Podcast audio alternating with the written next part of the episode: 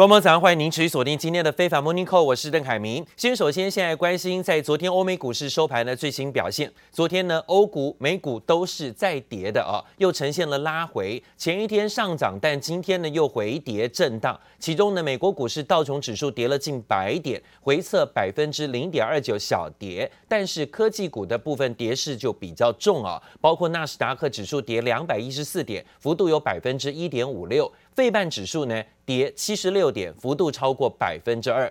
乌俄战争未歇，多国加码要制裁俄罗斯，原油的价格不断的震荡在走高，投资人呢又抛售了科技股。美国股市四大指数中场全部都是收黑的。而乌俄在白俄罗斯举行了第二轮的谈判结束了，双方呢同意建立一条人道主义的走廊，向难民提供食品跟药品。但是呢，双方并没有共识要停火。但是呢，双方一致同意要尽快的召开第三轮的谈判。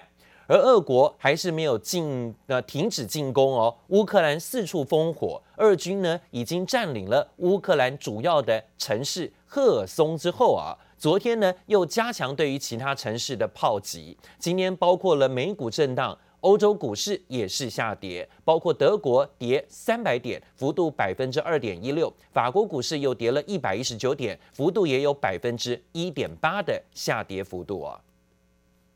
Mr. President, are you considering banning Russian oil imports?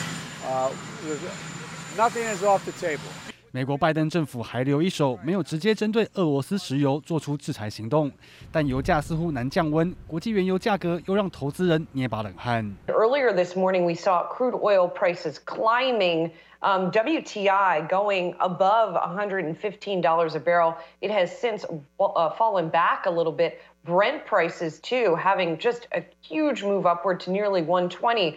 美国国会已经酝酿提案禁止俄罗斯石油进口，不过光是对设备技术祭出管制措施，似乎已经让相关业者与俄罗斯保持距离。Oil refiners, Western oil refiners don't want to touch it. Uh, the insurance companies that are involved don't want to touch it. The vessel companies. So even though uh, Western sanctions uh, try to stay away from uh, sanctions against energy transactions, companies just don't want to commit uh, to uh, buying the, uh, this oil, to sending the vessels out to retrieve the oil. 乌俄危机牵动油价，美国联准会也高度关注，担心导致通膨进一步恶化。尽管三月升息一码几乎底定，但不排除后续加快升息脚步，遏制不断飙涨的通膨。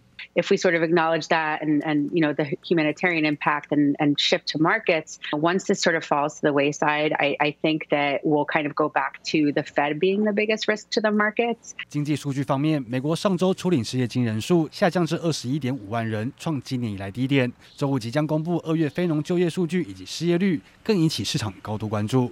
记者林博宇、黄一豪综合报道。好，我们看到了，其实哦，从上个礼拜，大概从二月二十三号到二月二十四号啊，这乌克兰跟俄罗斯正式开战以来，在当时的股市都跌到了相对的低点，尤其呢，在美国股市还有包括亚洲股市的部分，大多在二月二十四号当天来到了波段的新低。但是如果以现在反弹到今天刚好一个星期哦，从上礼拜四。到这个礼拜五，可以看到呢，这一波的反弹低点以来，其实大多都有反弹上扬，包括了美国股市纳斯达克指数呢，从开战当日的低点反弹到现在，涨幅有百分之七点五哦，还有包括费半指数上涨幅度也达到了近百分之六，另外呢，是南韩股市跟大陆股市也都分别有将近百分之二到百分之四不等的上涨表现。台北股市呢，虽然一样的，在上个礼拜二月二十四号当时哦，有一波的重跌，跌到了波段低点，但重跌之后的反弹，在这四五个交易日的时间呢，也看到了涨幅有百分之二的上涨幅度。但是呢，最近我们上涨的表现幅度还没有其他这些主要国家主要股市上涨的幅度来得多，是因为台股其实位阶比较高，相对的比较抗跌了啊。那另外呢，看到了乌克兰战火陷入了第八天，今天是第九天了。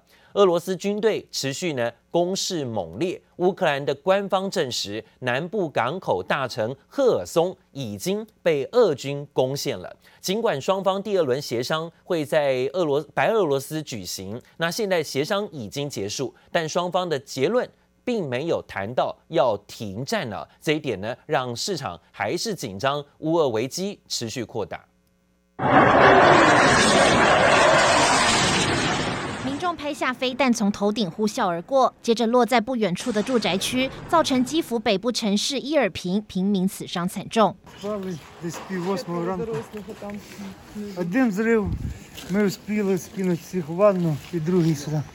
大批俄军坦克直接开上街头，俄罗斯攻势越来越猛。乌克兰南部港口大城赫尔松彻底被攻陷，成为第一个被俄军占领的乌克兰主要城市，切断了乌克兰进出黑海的重要通道。Russian game plan is often uh, just to surround these big urban centers and then to start pummeling them uh, with artillery and missiles, degrading the infrastructure and demoralizing the population to the point Where they capitulate. 乌克兰从北到南，大大小小城市都遭到炮击，各地乌克兰人只能肉身挡坦克。从最新卫星照可见，乌克兰上空浓烟密布，大桥被炸断，满是房屋残骸。It's almost like lightning. 乌克兰首都基辅周四凌晨传出好几起空袭，已经有多达一点五万人涌入地铁站避难。英国专家认为，按照目前情况，普廷不达目的不会停手。Is a regrouping, a change in tactics, much more brutal tactics, which is actually how the Russian way of warfare is. 根据联合国统计，俄罗斯入侵后一周内就有一百万名乌克兰人逃到别国，逃难速度史无前例，可能引发欧洲大陆近代最严重人道危机。记者王杰、邓邦冠综合报道。现在国际上呢，持续对于俄罗斯进行制裁啊。北京的冬季帕奥明天要登场了，国际帕奥委员会。最新宣布要拒绝俄罗斯跟白俄罗斯的运动员参加，而在美国对俄罗斯的最新金融制裁当中呢，也纳入了白俄罗斯当制裁对象。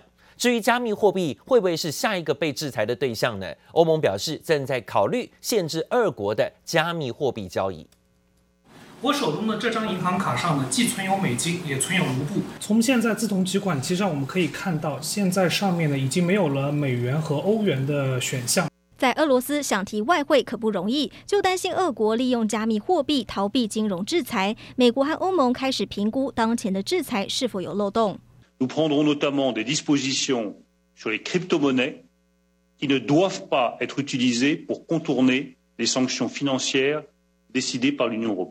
俄国政府估计，俄国人的加密货币钱包超过一千两百万个，相关资金大约两兆卢布，相当六千七百亿台币。有人解读近期比特币价格大反弹，就是拜俄罗斯人爆买所赐。不过，分析认为，俄国近来对加密货币的需求其实并不足以推动市场涨势。I'm not sure we've actually seen any evidence so far that crypto is being used to evade sanctions. If you look at Bitcoin and Tether uh, trading pairs with the ruble, it's You know, there's been a spike, but it's not something significant. 加密货币是否被纳入制裁还是未知数。与此同时，美国决定再下重手，全面封锁俄罗斯国防实体，也对俄国军队主要收入来源炼油业实施出口管制。而且这回俄罗斯的盟友白俄罗斯也逃不掉。The U.S. government is extending export controls to Belarus in addition to Russia. Of course, Russia has been using Belarus, which borders Ukraine, uh, as a a port or a uh, place of location for a lot of the troops that they've been using uh, to invade Ukraine. But now the Biden administration is saying that similar sanctions to what it's already done for Russia, limiting the exporting from Russia of technological goods, uh, defense capabilities, as well as oil refining capabilities to Belarus will also be blocked. 制裁范围扩大到白俄罗斯，为的就是避免技术及软体透过白俄罗斯转移到俄罗斯，全面封锁普廷的作战能力。记者陈宥嘉、林佳莹综合报道。现在乌俄之间的谈判是边打边谈了，但是呢，看起来乌克兰虽然最近看起来好像防守有余，不过呢，已经看到在俄罗斯的步步紧逼当中，有很多的外围城市慢慢的一个一个啊遭到沦陷。乌克兰驻日本大使馆说，他们取得了一份俄罗斯的黑海舰队机密的作战文件。这显示说呢，俄罗斯打算要用十五天的时间拿下乌克兰。那等于说现在已经是进入到第九天、第十天了啊！再过几天，可能呢在下个礼拜就要攻占完毕啊！如果用这黑海文件的报告当中看，居然惊爆呢是俄罗斯本来就打算要用十五天的时间拿下乌克兰的。同时，乌克兰跟俄罗斯的谈判代表团最新结束了第二轮的会谈。乌克兰官员说呢，这次谈判并没有取得乌克兰基辅方面想得到的结果，但是双方初步同意会建立一个人道走廊来撤离平民，渴望呢在人道走廊当中啊暂时停火。二方呢也代表透露说，双方同意会有最新的第三轮会谈。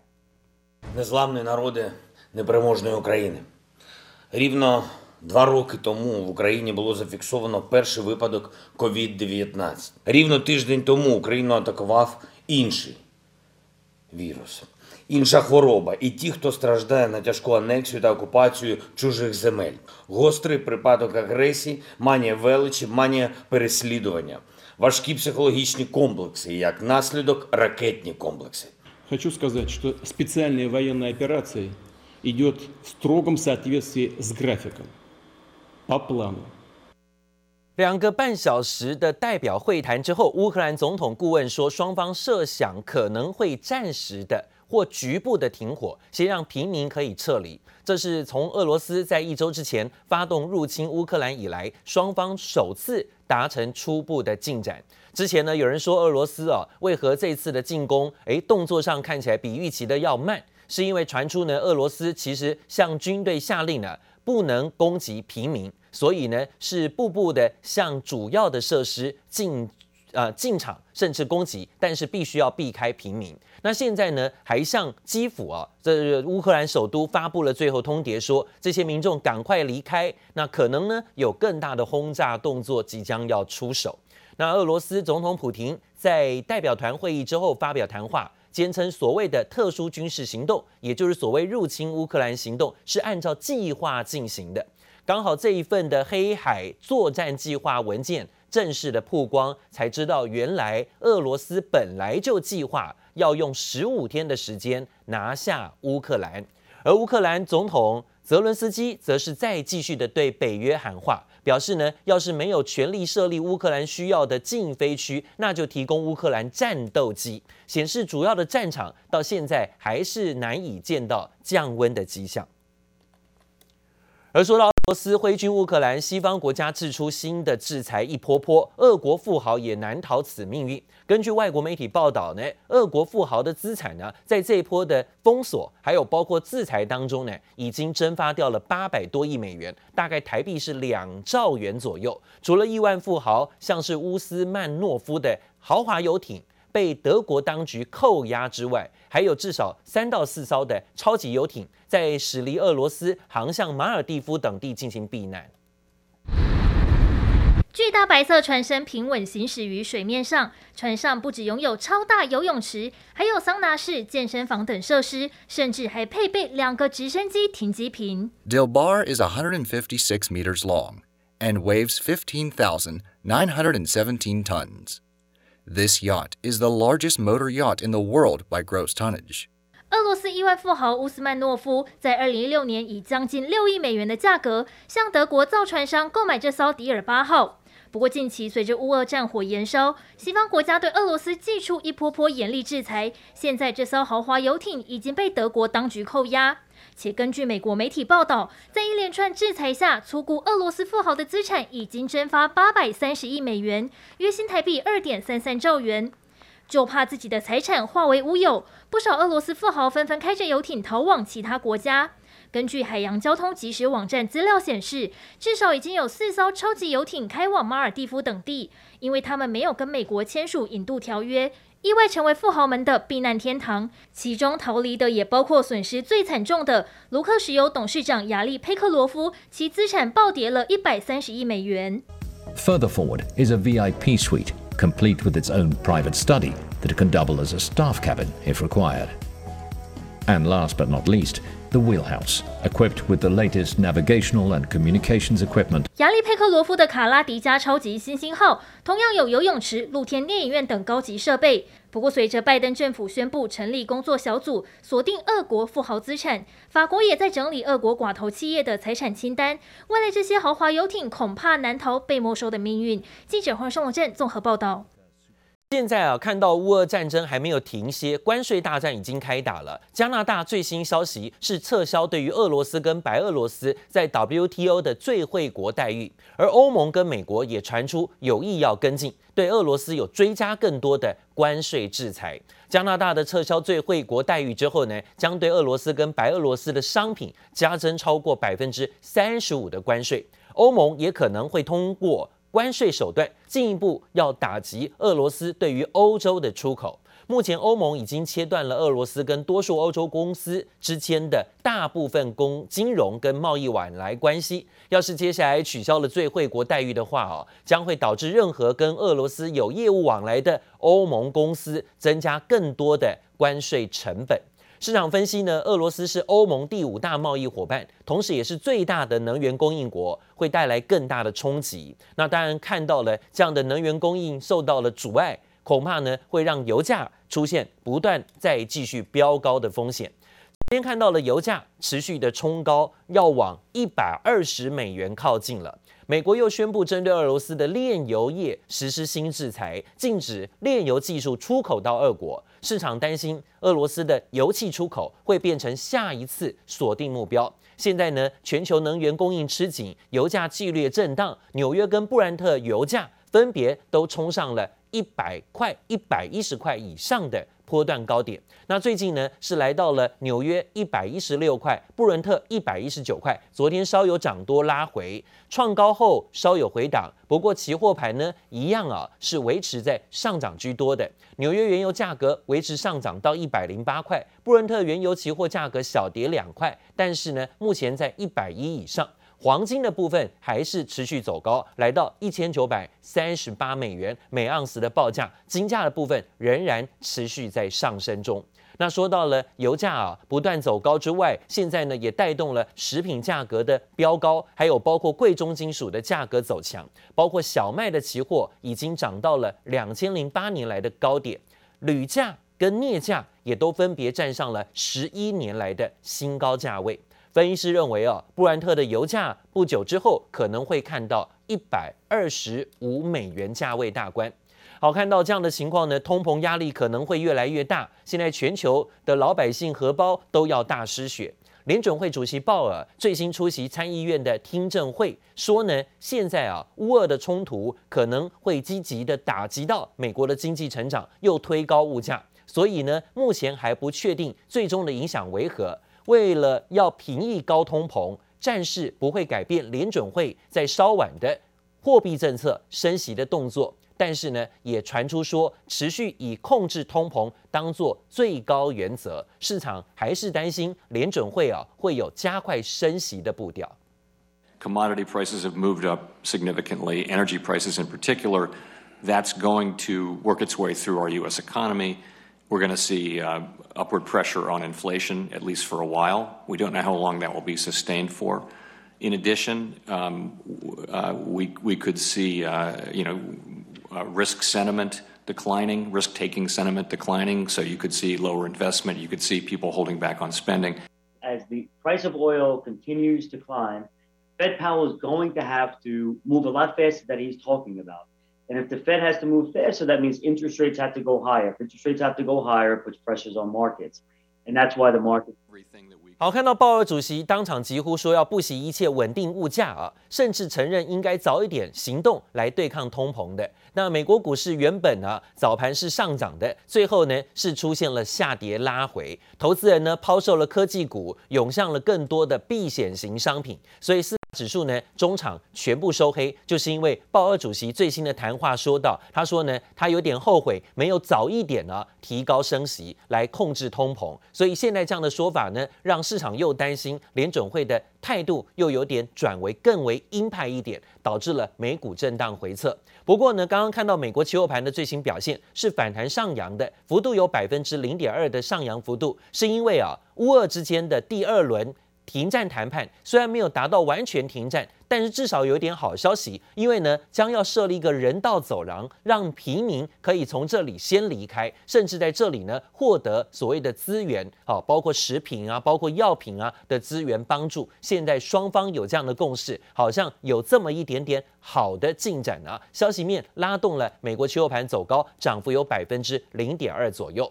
看到了在各国都对俄罗斯进行所谓的制裁动作之后。现在呢，全世界还把目光焦点放在两个地方，一个是中国，一个是印度。中国跟印度始终没有加入要制裁俄罗斯的行列。中国银保监会主席郭树清说，中方不赞成金融制裁，而跟俄国关系密切的印度也避免选边站。现在呢，联合国还是以压倒性的票数要通过谴责俄罗斯，但是中国跟印度都投下了弃权票啊。那另外呢，看到了黄金价格不断的走高，每盎司呢已经逼近了一千九百七十四美元，快要看到两千块钱大关了啊！中国大妈又再次进场抢黄金，卖场就表示买气啊是跟去年同期相比大幅度的攀高。呃，基本上都在说，准备买五十克。之前二十多克的，呃，不到三十克的镯子也就一万零点吧，现在，呃，可能多出几千块钱来。大妈大叔们挤在橱柜前挑选黄金饰品，因为乌俄战争越演越烈，市场避险情绪升温，黄金价格水涨船高，也让中国再次出现大妈抢金潮。金价在四百零二、四百零一左右的时候，有很多投资者他手里面有投资金条的情况下，那么就直接到店来进行回购了。我们那两天回购量是平时的三到五倍。我们的这个消费呢，是比同比去年黄金类的是上涨百分之六十的。中国媒体报道，北京、成都、上海多家金店、银行还有当铺都出现买涨不买跌的寻金客。中国最大的珠宝交易商深圳市水贝国际珠宝交易中心金铺也再现顾客排队买单的盛况。中国银行更透露，金条库存快要卖完了，且主要客户集中在中老年人。下跌的空间还会有，因为呃三月份美国加息的预期的话，应该说对金价有一定的抑制。值得一提的是，中国大妈前一次疯狂抢金是在二零一三年五月，当时短短十天就买光三百吨黄金，金价约在每盎司一千六百美元左右。但一直到七年后，二零二零年，金价才重返中国大妈进场价位。近期金价曾触及每盎司一千九百七十六点五美元，中国再度出现抢金潮，也让市场高度关注。记者黄松正综合报道。